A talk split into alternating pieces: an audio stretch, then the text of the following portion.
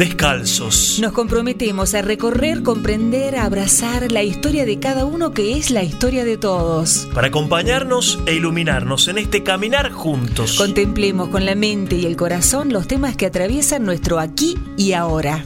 Nos descalzamos.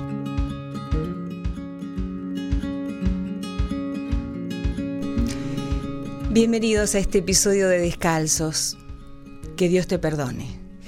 Pero un que Dios te perdone no con el deseo tal vez de que así sea, sino como para sacarme la responsabilidad de encima. Que Dios te perdone. Y así, en este deseo de que alguien más sea el que perdone y no yo, justamente empiezan los conflictos. Hoy hay familias que están divididas, pueblos que están enfrentados por esta falta de perdón que va haciendo un herrumbre en el corazón de todos, ¿no? Padre Andrés, ¿cómo estás? Pero muy bien y una alegría de estar compartiendo un episodio más de Descalzos con ustedes.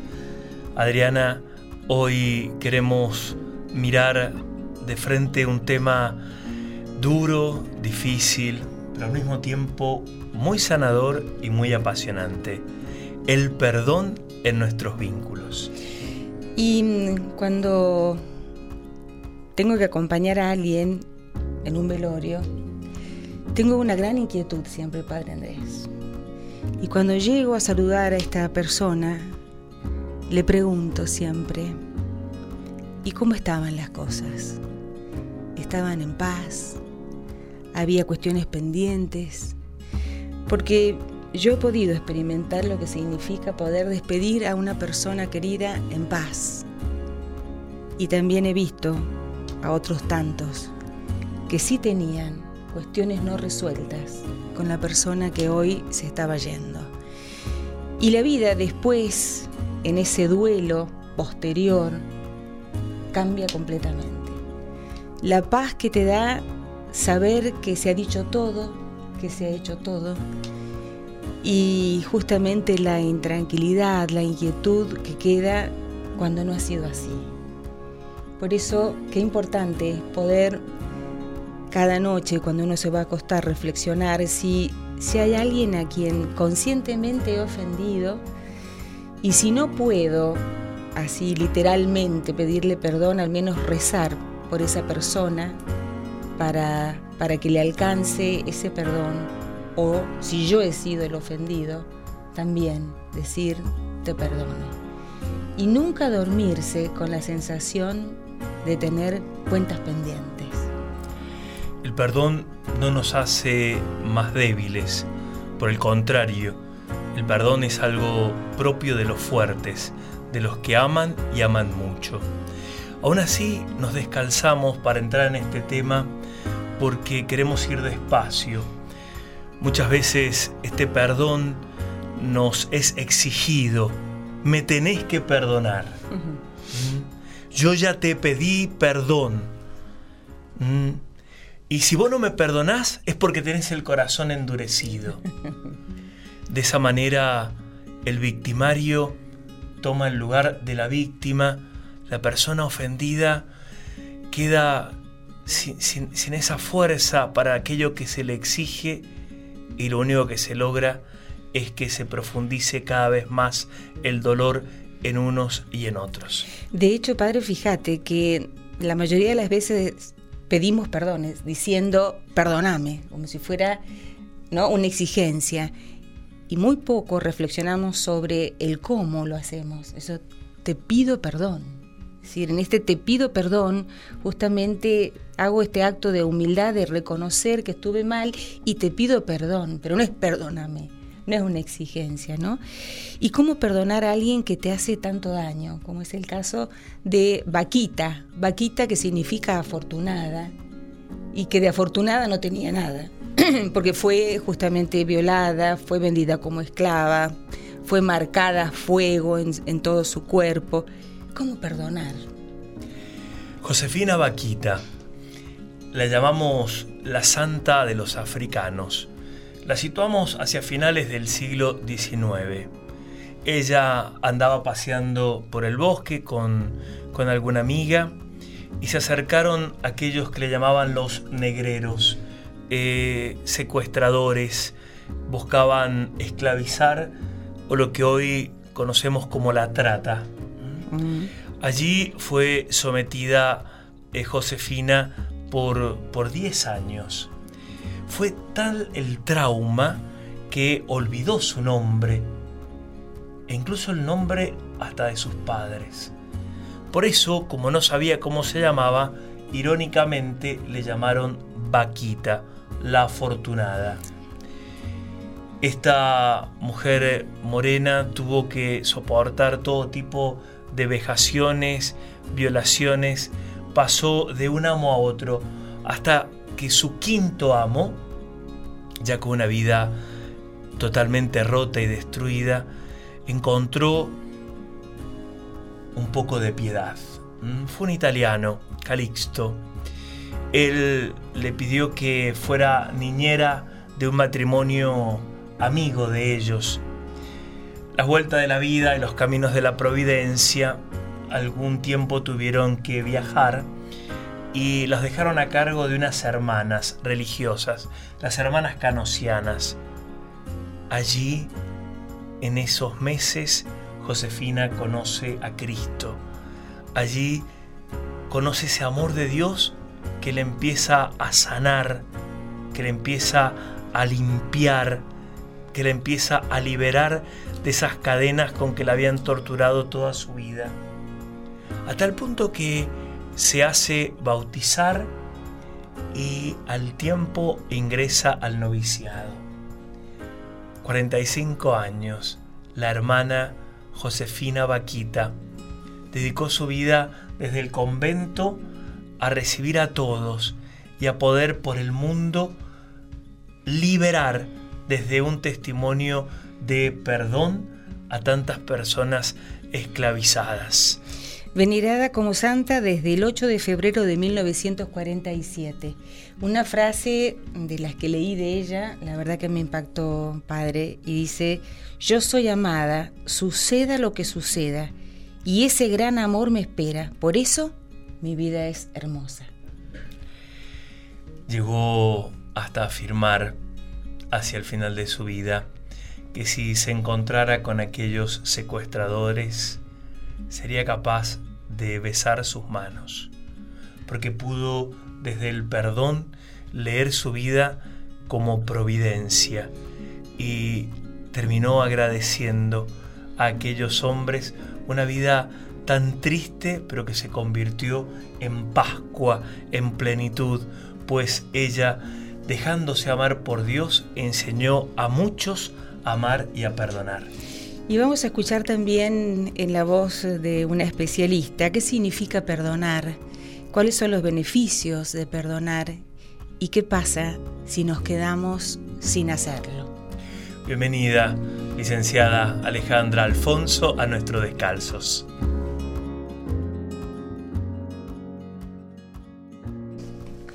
Quien puede ponernos luz sobre este tema del perdón es Alejandra Alfonso, que es licenciada en psicología, está formada en la línea gestáltica, es facilitadora creativa, docente de la Universidad Católica de Cuyo, tiene 29 años de consultorio, además es miembro de la Asociación de Ayuda al Niño con Déficit Atencional y que creo que esto es lo que le ha dado el máster, es madre de cuatro hijos.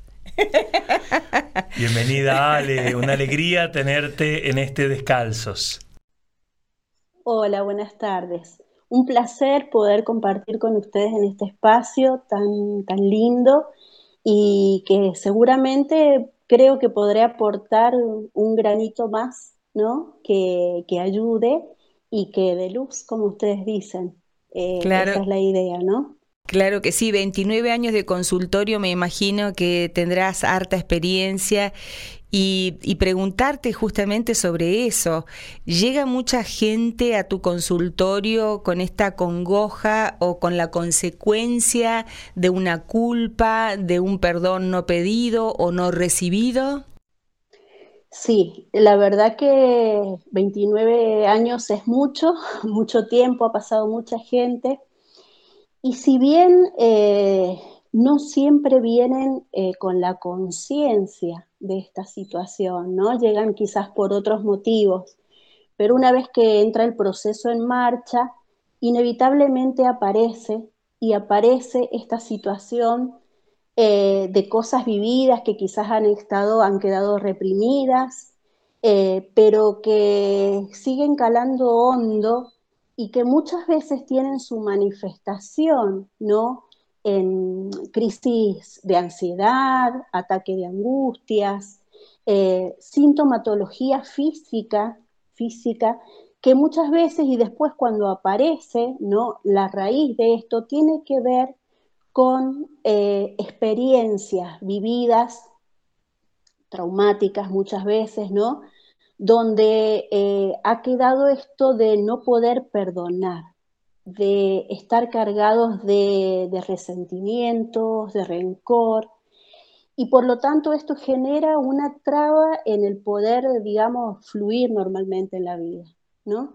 y bueno, a partir de eh, encontrar los caminos para poder llegar a, restaurar el alma, porque en definitiva es esto, restaurar el alma y encontrar la paz interior, es como que se va acomodando todo, ¿no? Esto de que somos seres eh, integrales, mente, cuerpo y espíritu, y cuando una de esas áreas está afectada, inevitablemente trastoca a las otras dos, entonces es como que hay que hacer un trabajo integral que muchas veces he necesitado, y el padre Andrés lo sabe, acudir a él con alguna paciente em, porque sentía que desde lo espiritual es de donde necesitaba algo más que yo no podía o no tenía los recursos y que debía complementarse ¿no? con, con la asistencia desde este aspecto para que se pudiera abrir más este camino y conseguir la sanación, ¿no? En definitiva, que es lo que todos aspiran y que Alejandra, a veces es tan difícil. Alejandra, ¿es, ¿es como un ancla la falta de perdón? ¿Es como un ancla que, que no te deja avanzar?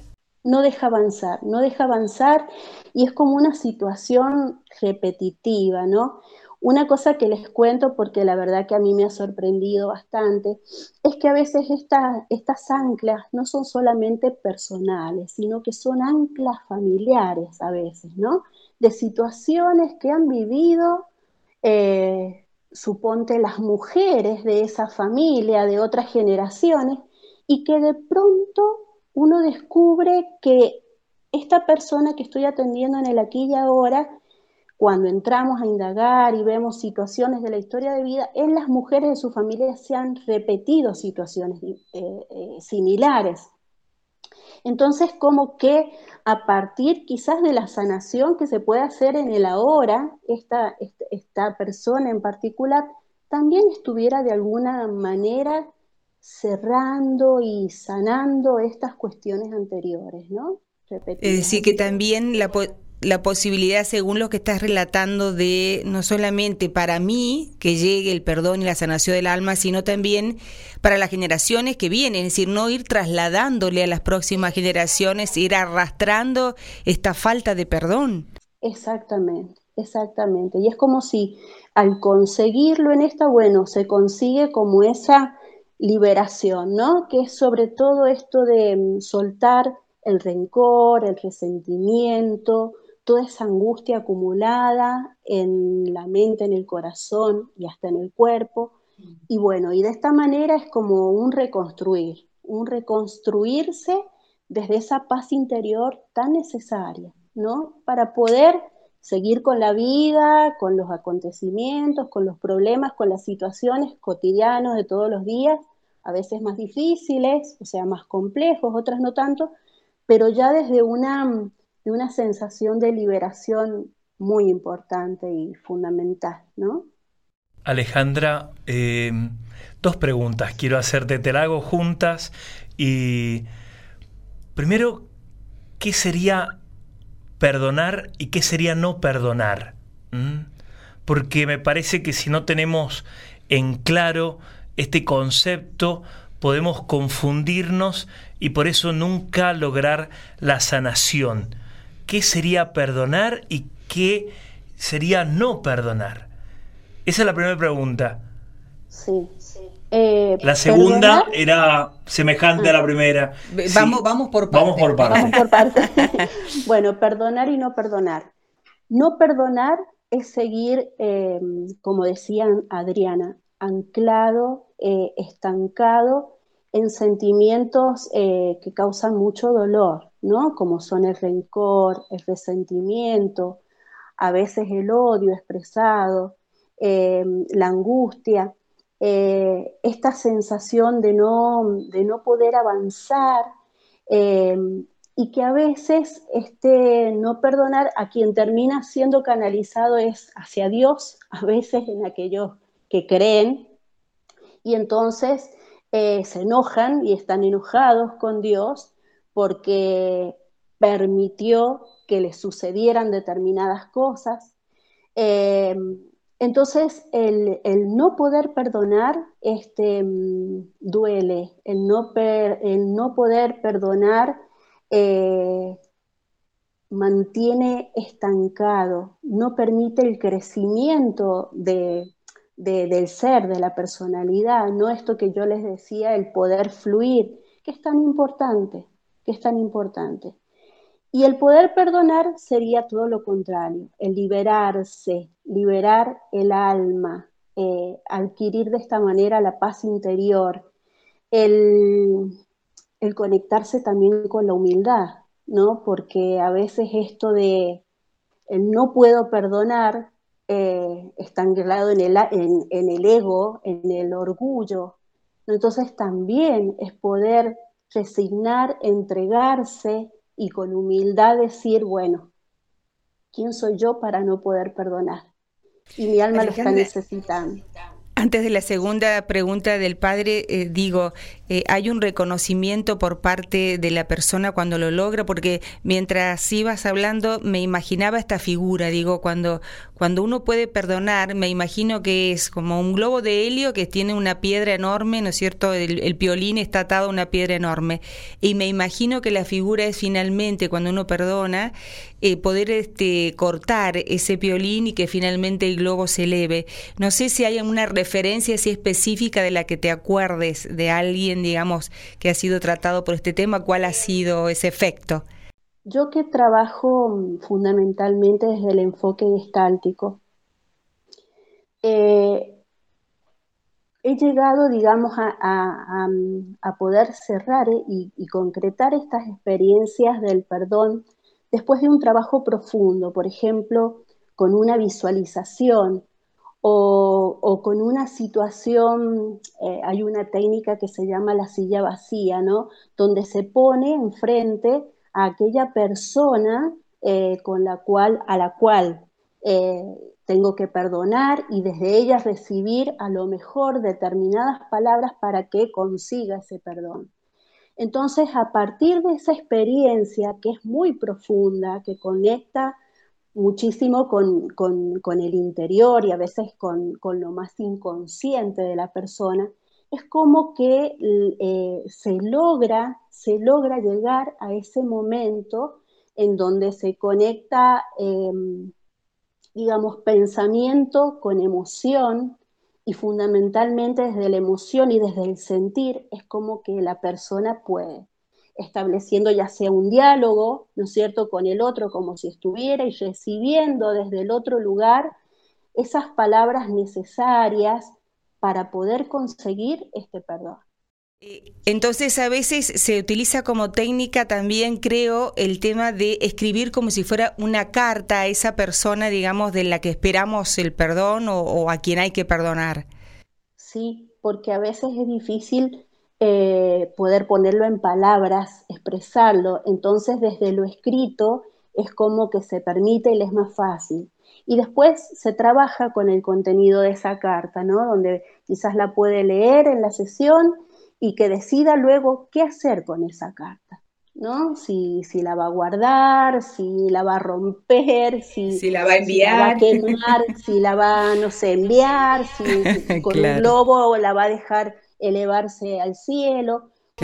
todo eso respetando muchísimo lo que cada persona puede hacerlo, porque si bien pueden haber historias similares este, em, en donde se requiera el perdón, cada uno es tan único y tan particular y tiene una suma de experiencias vividas que, bueno, es importantísimo respetar, respetar sus tiempos, el cómo lo puede hacer, ¿no?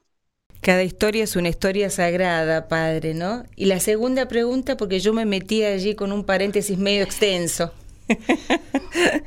no, veníamos diciendo que el perdón no se puede exigir. Y yo te pregunto, Alejandra, si, si la persona puede decidir no perdonar, si hay cosas que, que la persona eh, elige no perdonar, si es, si es una posibilidad para el ser humano, después de todo lo, lo que has dicho sobre, sobre la paz interior, sobre la salud y demás, si, realmente existe la opción de no perdonar o si tenemos que aprender a dar el paso siempre.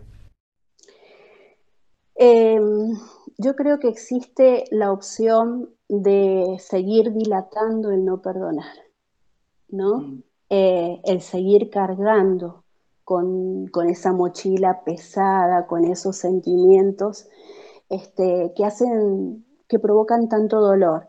Eh, porque no puede, justamente porque no es el tiempo necesario, porque, porque no ha encontrado eh, el, momento, la ocasión o que se haga ese clic eh, en su mente y en su alma para que esto suceda pero yo creo que inevitablemente en algún momento de la vida tiene que suceder.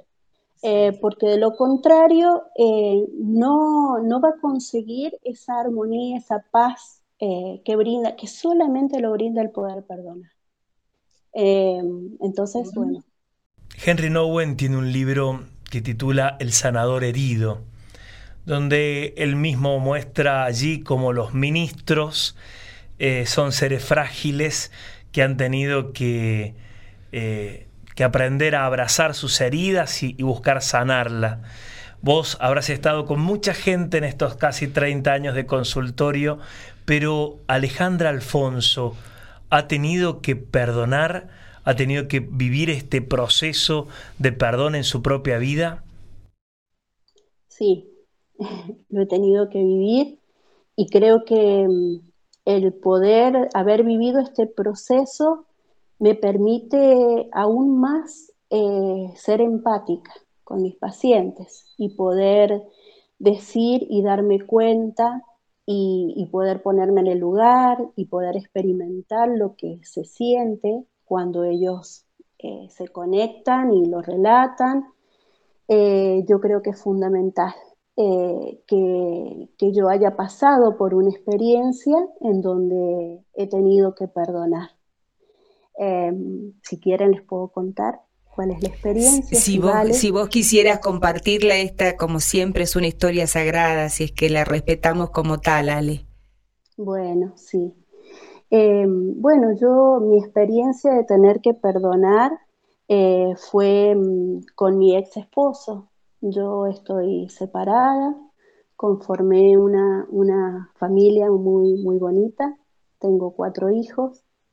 Este, y de pronto, a partir de una situación, digamos, en donde este, no, pudo sostenerse el seguir juntos, em, eh, yo me separé y, tuve que transitar eh, un proceso muy largo, muy largo en donde busqué de todas las maneras posibles el poder sanar, el poder seguir adelante eh, sabiendo que se había modificado este, un proyecto de vida que habíamos construido juntos, de pareja, de familia, eh, en donde tuve que mm, que encontrarme yo desde otro lugar y, y bueno, eh, costó mucho, eh, lo busqué desde, obviamente, eh, la terapia, mi propia terapia psicológica como ayuda,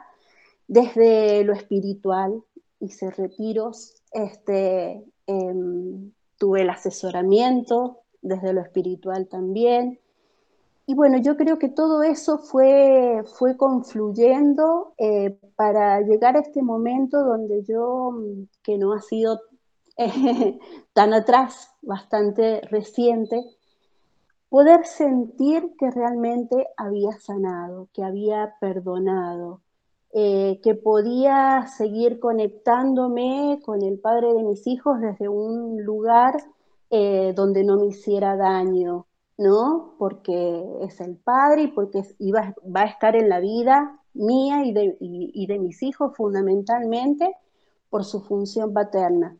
Entonces, em, desde ese lugar, em, creo que, que, bueno, yo encontré ese alivio tan necesario. Y vuelvo a decir, esto me pone a mí en una situación distinta también para poder entender eh, la vida, las situaciones, los, los no perdones todavía de, toda esta gente que me llega y que, y que bueno, desde, desde la experiencia, porque también este, ellos tienen que ver que el terapeuta es un ser humano eh, como cualquiera, nada más que tiene una formación eh, que, le da ciertos recursos, pero que además también es un ser humano que vive y atraviesa y pasa situaciones como vivimos todos, ¿no? Y creo que eso también aporta el vínculo terapéutico en este caso y ayuda, ayuda también a que sea más fácil, eh, por lo que decías Andrés, a lo mejor eso es lo que aporta que que se permitan de algún modo llegar en algún momento o más fácilmente a ese perdón, ¿no? Tan ansiado, tan anhelado, porque la verdad que es así. Ale, eh, vos decías que es la sanación del alma, pero bueno, esto a lo mejor es algo que queda dentro nuestro y que no se ve, pero digo, el perdonar tiene algún efecto externo es decir, las personas que están alrededor mm, de quien experimenta el perdón, ¿sufre un cambio de actitud, algo que se le note que está en paz? Sí, eh, se nota fundamentalmente en la mirada, en el brillo de los ojos, en el que pueden eh, eh, abrir caminos a nuevas actividades o, cosas que habían quedado pendientes en su vida, se, abren a nuevas vinculaciones, relaciones, em, disminuyen sintomatologías físicas, por ejemplo, las crisis de angustia, que podían estar presentes antes. Eh, entonces, bueno, uno lo puede ver eh, en, un sinfín de cosas. Que a veces son pequeñitas y en otras personas son más notables, ¿no? Pero, pero bueno, es como que el alma se expresa y el alma se ve en las actitudes y todo esto. Me, me, encantó eso, el alma se expresa, es decir, pareciera que está allí este, escondida y sin embargo cuando tiene paz y alcanza este perdón, se manifiesta en todo lo que has dicho. Ale, muchísimas gracias. Sí, no digo que sí se, eh, se expresa, porque de cuando no hay perdón, ese alma se expresa en una, en una mirada apagada, en un semblante eh, que, muestra tristeza, en, en, actitudes donde mm, pareciera que están siempre frente a obstáculos y no pueden avanzar. Entonces, cuando el alma se expresa y se libera, hay brillo, hay luz, hay posibilidades, ¿no? Eh, la vida fluye. Qué La vida fluye. Gracias Alejandra, la verdad que una gran profesional, pero ha sido madre en este episodio para, para nosotros y para muchos que te están escuchando. Ha sido madre que, que con ese consejo certero, con esa ternura y con esa empatía, creo que nos estás ayudando a muchos a dar pasos que por allí teníamos postergados y que hacen a la, vida, al fluir. Muchas gracias. Gracias, muchas gracias, Ale. Muchísimas gracias por permitirme compartir eh, y bueno, ha sido una experiencia muy bonita. Y cuando nos cueste pedir perdón, creo que debiéramos recordar siempre que cada uno de nosotros es el villano en la película de alguien. ¿eh? A alguien ofendimos, a veces inconscientemente, pero muchas veces sabiéndolo. A alguien no asistimos cuando se esperaba eso de nosotros. Nosotros también somos el malo en la película de alguien. Y ese alguien ojalá nos haya perdonado. Y entonces nosotros podremos comprender que así como somos perdonamos, perdonados, tenemos que perdonar. Y otra figura bíblica, ¿cómo puede perdonarse a los hermanos que te abandonaron, te vendieron, te maltrataron? Y sin embargo así fue. Nos vamos al libro del Génesis para escuchar una de las historias más apasionantes, la historia de José, que tenía muchos hermanos, conocemos que tenía dones personales que Dios le había dado y que habían atraído la envidia de sus hermanos. Era el regalón del padre. Era el regalón del padre. Un día de, de campo, los hermanos, movidos por esta pasión del mal, deciden darle muerte. Habiendo fracasado en ese intento, lo terminan vendiendo como esclavo. Y las vueltas de la vida nuevamente y la divina providencia hizo que llegase este José a interpretar algunos sueños del faraón allí en Egipto hasta convertirse en el segundo hombre de poder en aquel gran imperio. Había arrasado la hambruna por la sequía y los hermanos de José, sin saber de su destino, llegan hasta Egipto para pedir alimento. Su hermano sí los reconoce y les expone la verdad con el dolor de haberse sentido eh, entregado, traicionado por ellos. Y desde la verdad, porque perdonar no es olvidar, desde la verdad trasciende y da un paso. Y me gustaría compartirles este, de los últimos versículos del libro del Génesis, que es el primer libro de la Biblia. Y dice así, fueron entonces sus hermanos personalmente, y cayendo delante de él, dijeron, aquí nos tienes, somos tus esclavos. Les contestó José, no teman, ¿ocupo yo acaso el puesto de Dios? Aunque ustedes pensaron hacerme daño, Dios lo pensó para mi bien para hacer sobrevivir como ya ocurre a un pueblo numeroso. Así que no teman, yo los mantendré a ustedes y a sus pequeñuelos, y los consoló y les habló con afecto. Qué ejemplo, porque cuando yo este, iba escuchándote hablar de lo que le habían hecho a José y que de pronto tiene José la oportunidad de vengarse, porque sus hermanos lo necesitan ahora a él, yo me imagino a un José así, ¿no? Como muchas veces uno hace cuando el otro inicia el camino del perdón y uno lo mira desde arriba. Entonces, qué ejemplo este de José, que muy lejos de estar por encima, aún con el dolor de la verdad, decide, yo no soy juez, ¿eh? y concede el perdón. ¿Cuánto tenemos que aprender? Y si le parece al Padre Andrés, ¿Puedo compartir algo más de Benjamín González Vuelta? Por favor, que es muy hermoso. Dice, tú nos regalas el perdón, no nos pides negociarlo contigo a base de castigos y contratos. Tu pecado está perdonado, no peques más, vete y vive sin temor. Y no cargues el cadáver de ayer sobre tu espalda libre. No nos pides sanear la deuda impagable de habernos vuelto contra ti. Nos ofreces una vida nueva sin tener que trabajar abrumados por la angustia, pagando intereses de una cuenta infinita. Nos perdonas con todo el corazón. No eres un Dios de tantos por cientos en el amor, a este 75, al otro 23. Hagamos lo que hagamos, somos hijos 100%. Tu perdón es para todos. No solo carga sobre el hombro a la oveja perdida, sino también al lobo manchado con la sangre del cordero.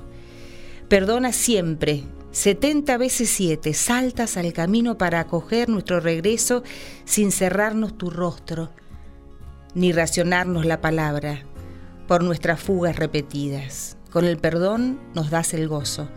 No quieres que rumiemos en un rincón de la casa nuestro pasado roto como un animal herido, sino que celebremos la fiesta de todos los hermanos, vestidos de gala y de perfume, entrando en tu alegría. Enséñanos, Señor, a perdonar a los demás y a nosotros mismos como vos nos perdonas. Ojalá que no termine el día sin haber hecho esta reflexión, perdonarme, dejarme perdonar y perdonar al otro.